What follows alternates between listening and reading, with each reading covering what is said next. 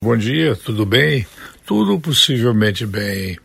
Um levantamento feito pelo Ministério da Economia, que está nas mãos do melhor ministro da Economia que nós jamais tivemos, revelou que 54 municípios, seis estados e mais o Distrito Federal deram autorização para, de alguma forma, algum tipo de reajuste possa ser concedido como bônus a seus servidores ou a cúpula do executivo e legislativo, mesmo estando proibidos em lei. Não é que não se queira valorizar quem deva ou possa ser valorizado na área do serviço público, não. É uma espécie de contravenção dentro da contravenção. Vejam, municípios e estados ignoram lei e dão reajustes. É a federação que está em discussão. Eu não estranharia que ocorresse aqui no Brasil o que ocorreu com a extinta União Soviética.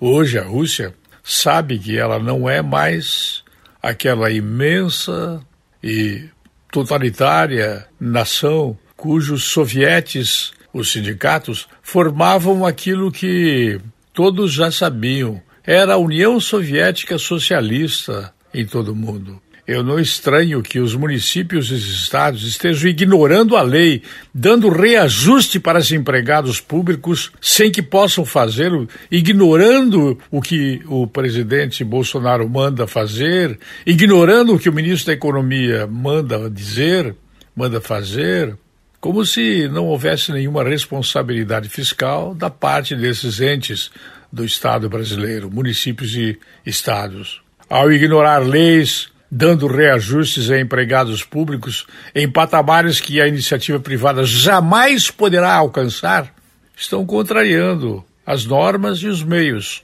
E nós temos que, de orelhas baixas, perceber que isso está sendo feito sem protestos da população. A população se se vê praticamente inerte, completamente à mercê, refém dos bandidos que dentro da área pública fazem de tudo para destruir a nação. Eu não estranharia que o Brasil se dividisse em quatro, cinco países, como hoje ocorre com a África, porque dentro do país existe um vírus que está muito além da Covid-19. É um vírus que desarticula o país, destrói a nação, impede a organização e faz com que a democracia seja uma palavra já superada, completamente vencida e desadequada para a realidade do meu país chamado Brasil.